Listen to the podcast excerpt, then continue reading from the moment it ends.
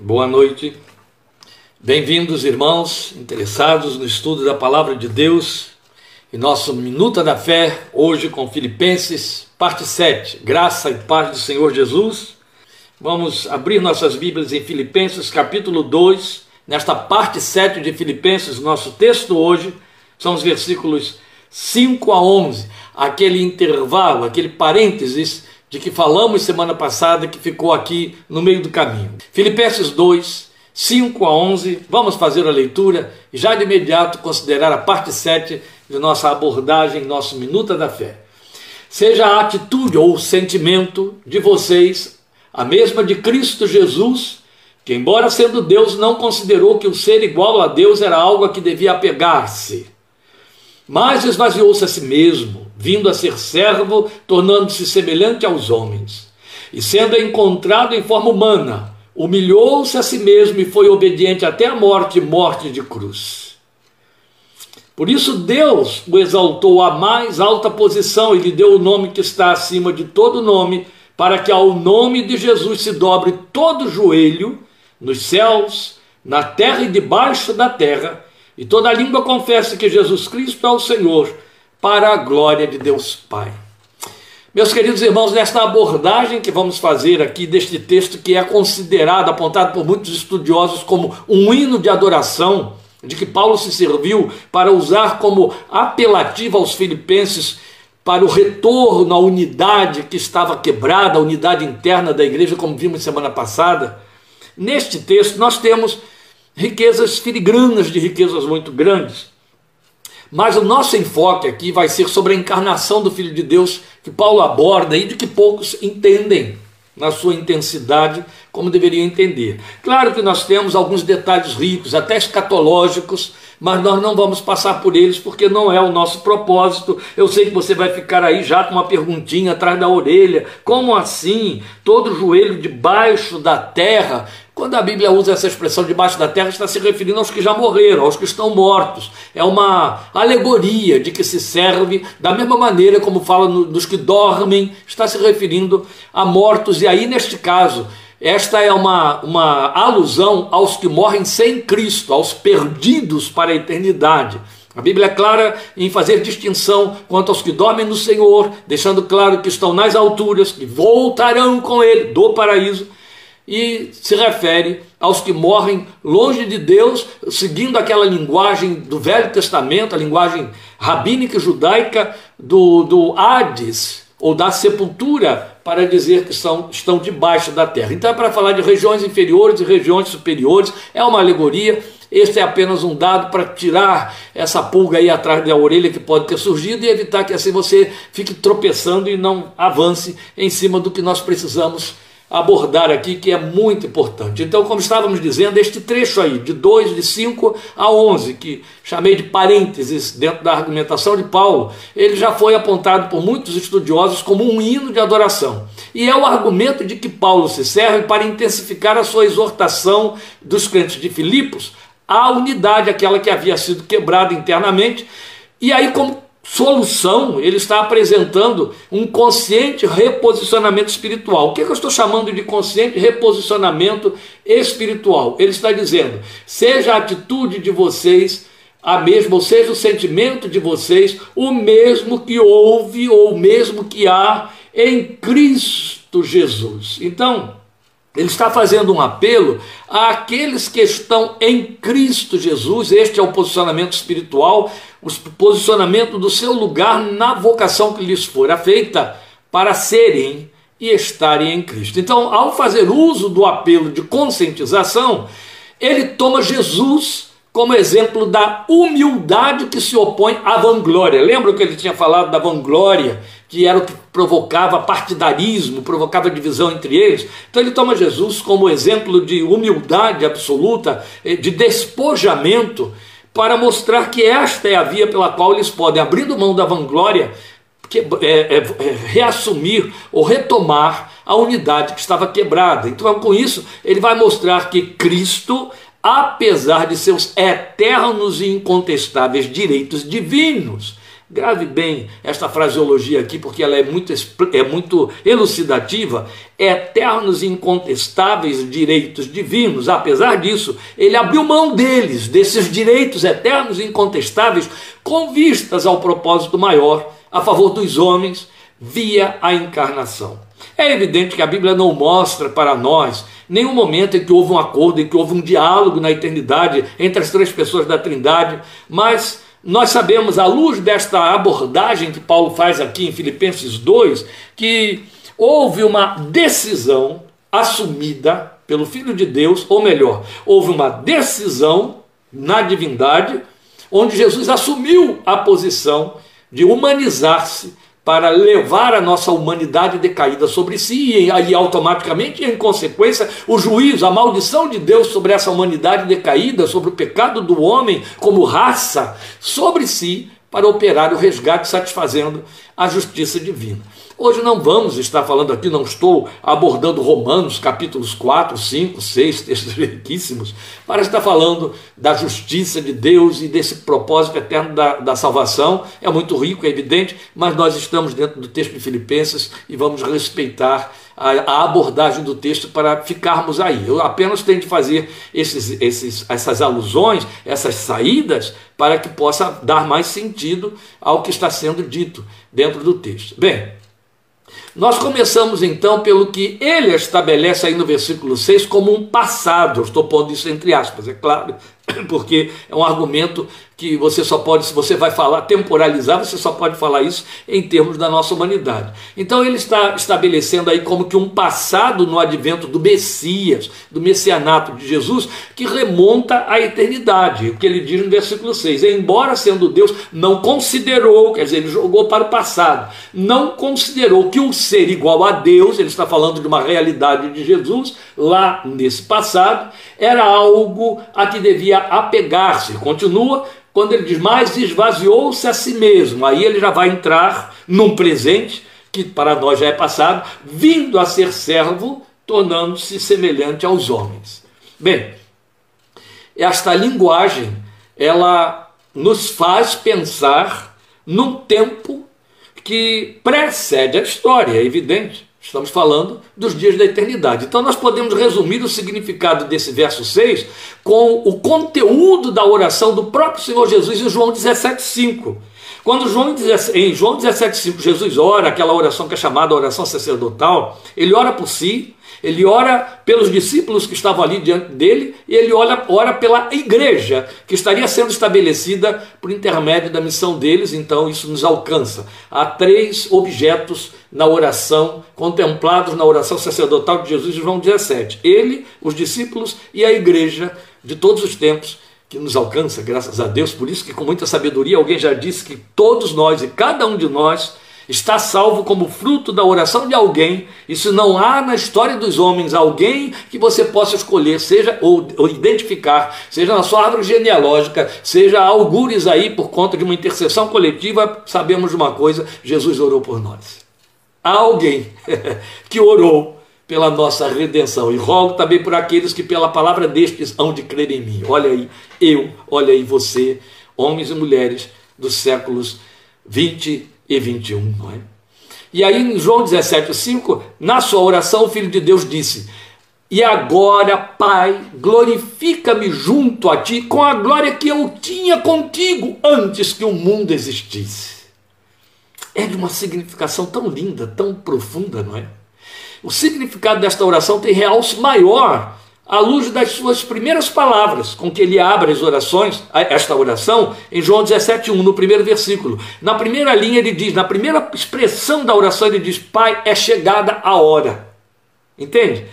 Pai, é chegada a hora. Então, depois de dizer algumas coisas, aí no verso 5 ele vai dizer, e agora glorifica-me contigo, com aquela glória que eu tinha contigo. Então, em outras palavras, Jesus está fazendo referência à sua necessidade e direito de voltar a possuir e vivenciar a glória, perdoe, a glória de que abriu mão para encarnar como homem no ventre de Maria.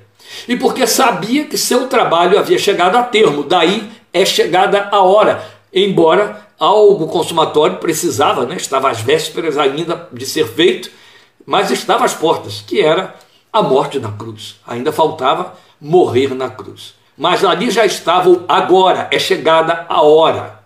Então é muito importante você perceber essa consciência dele de que estamos chegando ao termo de uma missão e porque estamos chegando ao termo de uma, de uma missão, eu estou te rogando, dá-me de volta a glória de que eu abri mão. É disso que Paulo está falando em Filipenses 2,6. Lindo. Então, quando Paulo alude ao que Jesus era na eternidade, ele fala dessa glória que era sua existência pré-encarnada, de que abriu mão voluntariamente. Tanto que o verbo está o tempo todo aqui, nesta argumentação de Paulo, colocado no reflexivo. Humilhou-se a si mesmo, humilhou-se, esvaziou-se, abriu mão. Né? E aí temos um cântico muito belo, inclusive, que pontua isso de forma muito interessante, muito bíblica, muito pertinente. Pois bem, é, então ele abriu mão voluntariamente daquela glória para realizar a redenção dos pecadores, para criar a sua igreja na terra, para implantar nela o reino de Deus Pai. E é então que a beleza da linguagem cresce quando nós o ouvimos dizer, ouvimos Paulo dizer, que ele abriu mão de um direito divino, entende? De ser divino para se tornar humano e verdadeiramente completamente humano. Fique muito atento ao que vamos considerar agora aqui. Ainda há muita gente pouco esclarecida sobre esse aspecto. E heresias graves no primeiro século surgiram em função deste equívoco, que teve luta teológica intensa nos primeiros séculos da igreja, até que a igreja expurgou essas heresias. E porque insistiram muitos em decidir que Jesus na encarnação preservou, como que secretamente, seu poder divino como uma carta na manga para uma surpresa emergencial. Em outras palavras, ele continuava sendo Deus disfarçado de homem, disfarçado de homem, como se a sua carne fosse uma roupagem apenas. Foi isso que aquelas primeiras heresias tentaram impingir. O Filho de Deus tinha o compromisso, via a encarnação, meus queridos, de ser verdadeiramente homem, para em sua humanidade resgatar o homem decaído. Ele não veio para ser um simulacro de homem, ou homem divinizado. Não foi isso. Nós temos um número incontável de eventos bíblicos que comprovam isso. Sua real e indisfarçável humanidade. E isso confunde os que não são espirituais, isso confunde os que estão perdidos.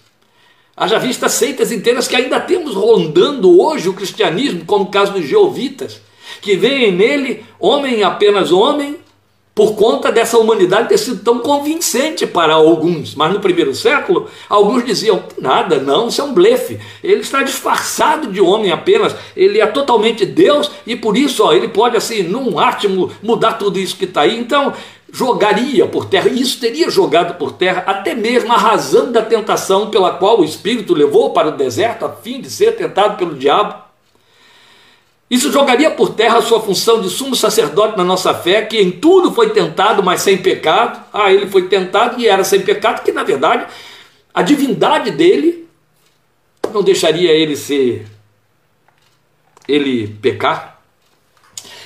Se a divindade dele fosse maior do que a humanidade dele, a sua obra, a sua encarnação, o propósito dela, o fato de te resgatar como humanidade infalível, porque ele não falhou, a humanidade falível e decaída teria ido por terra abaixo. Então ele não veio para ser simulacro de homem, ele não veio para ser homem divinizado.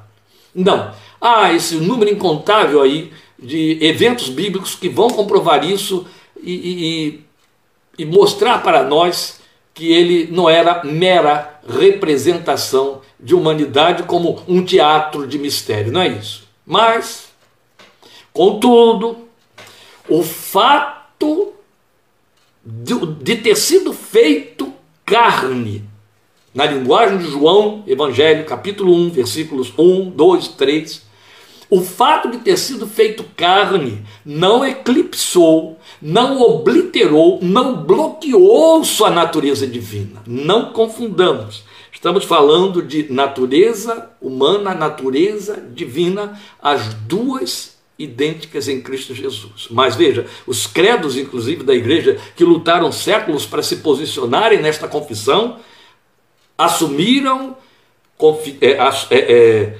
concluíram e atravessaram eternidade, é, séculos e séculos até chegarem até nós, mantendo o grande edito, a grande declaração de que ele era verdadeiro homem e verdadeiro Deus.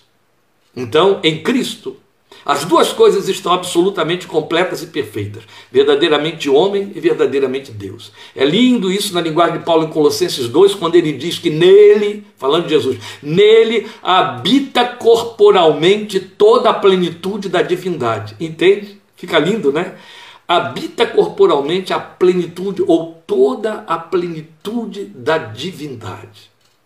Então veja, é bom você entender que ele veio do céu como o Verbo que estava com Deus e que era Deus. Mas ao assumir forma humana, não se tornou menos humano porque era Deus. Por isso os credos assumirem verdadeiro homem e verdadeiro Deus. Entende? Sua divindade não fazia dele um super-homem, nem tampouco sua humanidade fazia dele um microdeus ou um demiurgo, semelhante ao deus platônico da filosofia de Platão, ou como quer né, essa heresia geovita de nossos dias. Os geovitas acham que Jesus é um deus menor. E aí, uma vez que insistem tanto em dizer que não podemos admitir a trindade porque estaríamos admitindo um plural de deuses, são eles que estão pregando um plural de deuses ao dizer que há um Deus maior e há um Deus menor, que é Jesus mas a gente sabe que o, o, o, diabo, Paulo já disse que cegou o entendimento dos incrédulos e para que não creiam na verdade. Daí toda essa confusão que sempre vai existir, mas glória a Deus que o Espírito Santo, a Bíblia diz: o Espírito nos ilumina, o Espírito de Deus, nós, vós tendes a unção do Santo, sabeis tudo. Paulo diz: as coisas espirituais são discernidas espiritualmente. Quando o Espírito de Deus habita no coração do homem, a palavra de Deus se torna franca, aberta e crível e altamente ininteligível para ele, porque é recebida pela fé. Veja, as evidências né, da humanidade perfeita de Jesus. Ele cresceu em graça e sabedoria, Lucas diz isso muito claramente para nós. Operou milagres pelo agir do Espírito Santo nele, que o enchia para tais realizações. E por isso mesmo foi cheio do Espírito Santo de uma forma especial e específica no ato de seu batismo por João. Vamos lembrar disso. Jesus é cheio do Espírito Santo, sai dali para ser tentado, do, do, do Jordão para ser tentado do deserto, e a partir dali começa imediatamente seu ministério e ensinos e por aí. Teve sono, cansaço, tristeza, sede, fome, sofreu tentação e, portanto, achado em forma humana, morreu. E foi o primeiro a experimentar a ressurreição dentre os mortos, assumindo um corpo glorificado. Agora sim, ele assume, ao se levantar dentre os mortos, um corpo divino. E é com esse corpo que ele vai para o céu. Isso é muito importante para nós. Porque vai para a linguagem de Hebreus capítulo 4 e você vai ver que o apelo do autor de, do, da carta é muito intenso quando ele diz: Não temos um sumo sacerdote que não possa compadecer-se, mas temos um que, como nós, dessa linguagem como nós, está dizendo, identificado conosco, porque sabe, na linguagem de Isaías 53, sabe o que é padecer, homem de dores, experimentado no trabalho, entende? Jesus não ficou brincando de Deus na terra. Nasceu como homem, viveu como homem, trabalhou como homem, manifestou-se como homem, morreu como homem, ressuscitou como homem, num corpo divino, e o tempo todo, desde que nasceu, o ente santo que detinha em ti há de nascer, era Deus. O Verbo estava com Deus e o Verbo era Deus. Uma palavra pouco que a gente é, é, procura evitar de usar, usa pouco, mas que aqui cabe. Mistério. Como você pode entender, por exemplo, o mistério da Trindade, como você pode entender o mistério da encarnação, não tem como entender, é um mistério, não tem como entender, você crê. Porque fala de Deus no tamanho de Deus. Por isso, toda aquela manifestação da glória de Deus descrita em Ezequiel foge também ao nosso entendimento. Que bom saber que nós temos um Deus que foge à nossa compreensão, que foge ao nosso entendimento, e juntamente com a sua glória que foge ao nosso entendimento, a sua paz ultrapassa o nosso entendimento e o seu amor ultrapassa o nosso entendimento. Quando alguns de nós têm a pretensão triste de entender o amor de Deus, se julgam dignos dele. Isso é muito triste. Como eu vou entender porque ele me amou? Como você vai entender porque ele te amou, se amou você. Não temos como entender. Ele está acima do nosso entendimento. Meus pensamentos, ele já disse em Isaías 55, 9, meus pensamentos são mais elevados do que os vossos, meus caminhos. Por isso ele é Deus. Glória seja ao seu nome. Então, foi a respeito dele que o autor de Hebreus disse: ainda que sendo filho, aprendeu a obediência por aquilo que sofreu, porque na condição de filho, ele, na condição de homem, ele estava ocupando um lugar de filho e um lugar de filho como servo. Aleluia. Isso é muito bom. Agora, a despeito dessa humanização perfeita e completa, ele continuava sendo Deus e recebeu e aceitou a adoração como Deus, porque era o filho unigênito de Deus que tornou realidade histórica essa filiação pelo ato da encarnação, ao nascer como homem no mundo dos homens. Há um jogo de palavras eh, eh, no original grego que você pode ver aí nos versos 6 e 7 do texto. Eu vou voltar a ele. Não considerou que o ser igual a Deus era igual a que devia era algo a que devia apegar-se, mas esvaziou-se a si mesmo, vindo a ser servo, tornando-se semelhante aos homens. Essa colocação, ser servo e ser igual a Deus, ela é uma palavra. A minha versão fez uma tradução mais dilatada, a sua define melhor, as, as, versões mais antigas definem melhor esse jogo de palavras aí, mas na verdade você só pode percebê-lo mesmo no original, no grego koiné, no grego antigo, onde Paulo trabalha com duas palavras, uma palavra, mas ele a usa duas vezes de forma muito bonita, amplia a beleza da argumentação, porque ele diz que Jesus tinha a forma de Deus, é isso que está no original, e assumiu a forma de servo. Interessante. Ele não diz assim, ele tinha a forma de Deus e assumiu a forma de homem. Não, ele tinha a forma de Deus e assumiu a forma de servo. Estando ou, ou sendo igual a Deus, ou em essência sendo Deus, daí forma, porque na verdade a palavra forma, morfê, no, no, no, grego antigo, ou morfi, como se pronuncia no grego moderno, significa idêntico a ou igual em essência. Então ele era idêntico a Deus ou igual em essência a Deus e ficou idêntico a servo ou igual em essência a um servo belíssimos. Porque ele poderia realmente ter tomado forma de homem e nascido no palácio de Herodes, mantendo o status da sua divindade. Assim pretenderam até os magos do Oriente, lembram? Que vieram adorá-lo procurando no palácio de Herodes, que ouviram dizer que ele nasceria como rei, rei dos judeus, rei nasce em palácio, rei nasce de linhagem real. Mas glória a Deus que aqueles homens ainda que não sendo judeus, ainda que não sendo observadores da lei de Moisés, mas eram observadores das profecias, eles aceitaram como revelação de Deus que esse rei dos judeus estava numa manjedoura, nascido lá numa estrebaria em Belém. Que coisa, não é? Nascido de um carpinteiro extremamente pobre, tão pobre que para oferecer oito dias depois do nascimento do seu filho a oferta prevista na lei de Moisés para resgate da, da sua primogenitura, ofereceu duas rolinhas.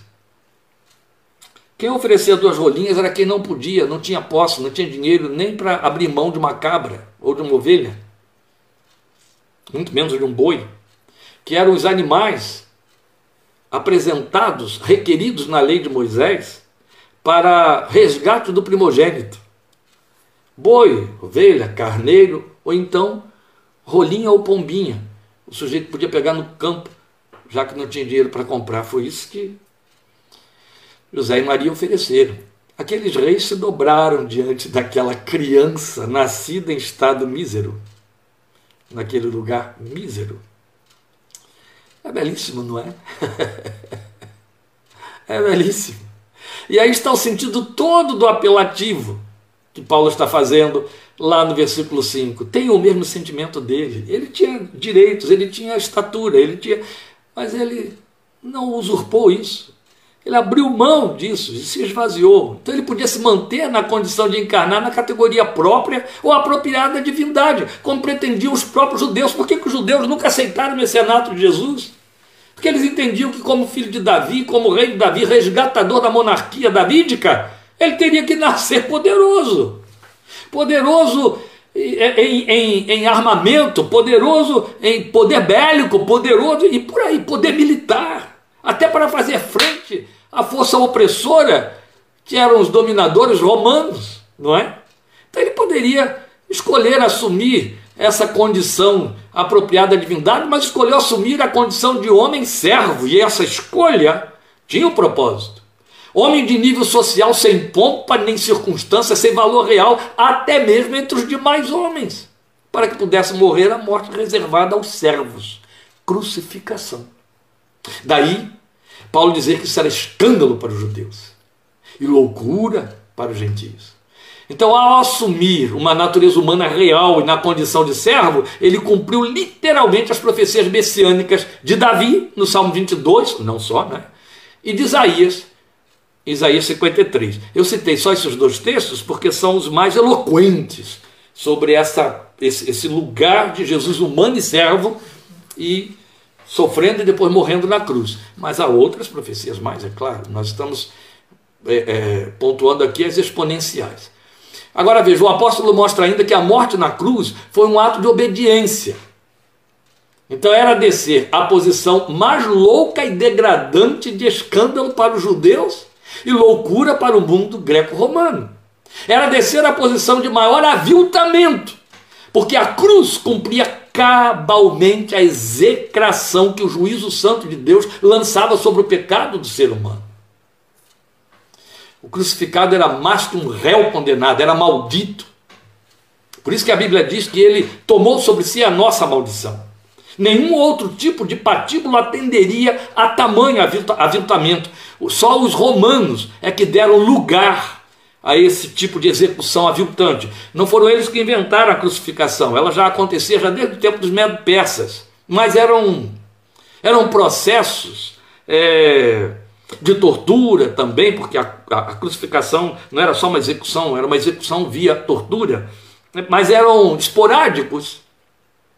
E envolviam os inimigos políticos. Para os romanos, não. Na lei romana, nenhum romano poderia ser crucificado, por pior inimigo do Estado fosse. E nenhum cidadão com direitos também seria condenado à execução na cruz. Só os miseráveis, os servos, os aviltados, os que eram considerados malditos, aqueles que não serviam nem para a sociedade romana com a sua moral tão degradada, tão aviltada, estariam abaixo dela no conceito deles.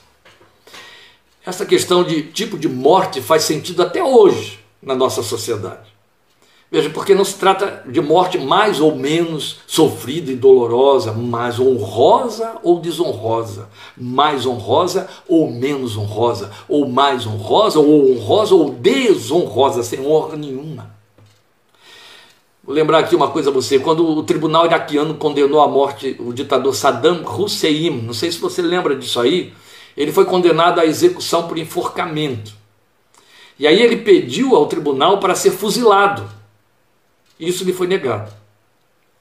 Por quê?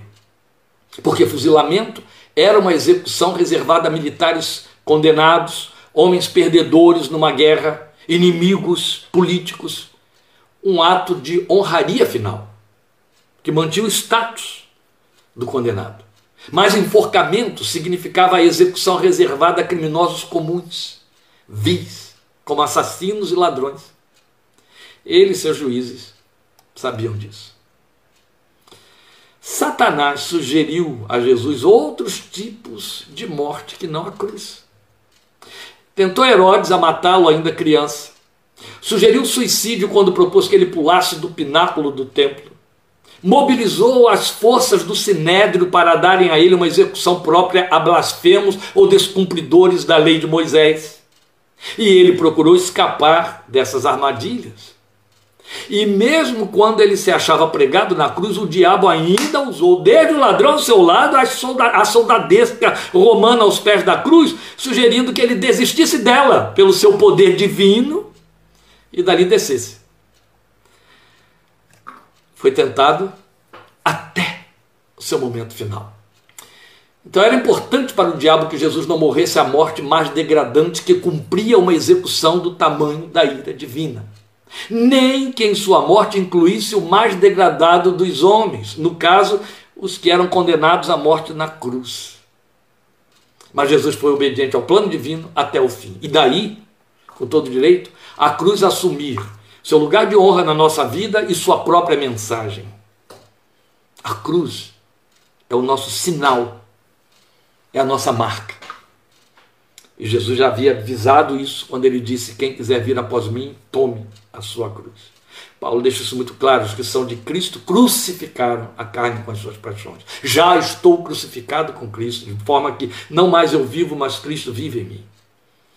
A partir do verso 9, aí eu já vou terminando porque já ultrapassei 10 minutos do nosso tempo de minuta. Eu acho que você já percebeu que em Filipenses, minutas deixou de ser minuta há muito tempo, né? Vamos botar no plural, minutas.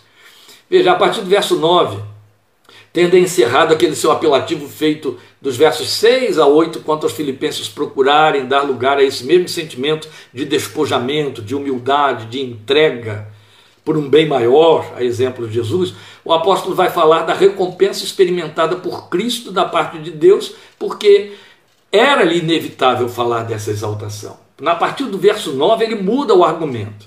Né? E, ele, e ele faz uma conexão dizendo: por isso Deus o exaltou. E é preciso que a gente entenda isso aqui, vamos tentar de forma mais ligeira. Porque quando ele afirma que Deus deu a Jesus um nome que está acima de todo nome, mensagem que ecoa de Efésios a Apocalipse, ele fala da exaltação que Deus deu ao seu filho no tocante à história dos homens. Porque não significa que antes de encarnar Jesus teria um nome menos glorioso, não é isso. De jeito nenhum. Mas o que está sendo dito aqui é que Deus elevou seu filho àquele lugar de adoração que só a ele, Deus Pai, pertencia. Então, ao seu nome, todos se dobrarão, ele afirma, Paulo. Sempre vemos este texto sob uma lente escatológica, quase todo mundo, inevitavelmente, pensando no dia do Senhor, quando ele virá com os seus anjos, com os salvos em glória a este mundo outra vez. Mas o verbo que está sendo usado aqui está colocado no presente. Então o que Paulo está dizendo é que hoje, o nome de Jesus, Deus exaltou para os nossos dias. O nome de Jesus que tem direito a ser adorado, tem direito a que todo joelho se dobre a Ele. E foi estabelecido por Deus Pai isso também, que toda língua confesse que Ele é Senhor. Jesus é seu nome terreno e histórico. Esse nome há de ser adorado. E ele não fez por menos. Ele disse: Em meu nome, em meu nome, em meu nome curarão, em meu nome falarão em línguas, em meu nome expulsarão demônios. Tudo que pedirem ao Pai, em meu nome. Paulo está dizendo: Deus exaltou o seu nome acima de todo nome, e lá em Efésios você vai encontrar isso no capítulo 1, ainda mais intenso no final do capítulo 1, mais, e mais belamente explicado também. Evidentemente que há um lugar para uma posição escatológica desta adoração, é claro que o futuro está aqui também.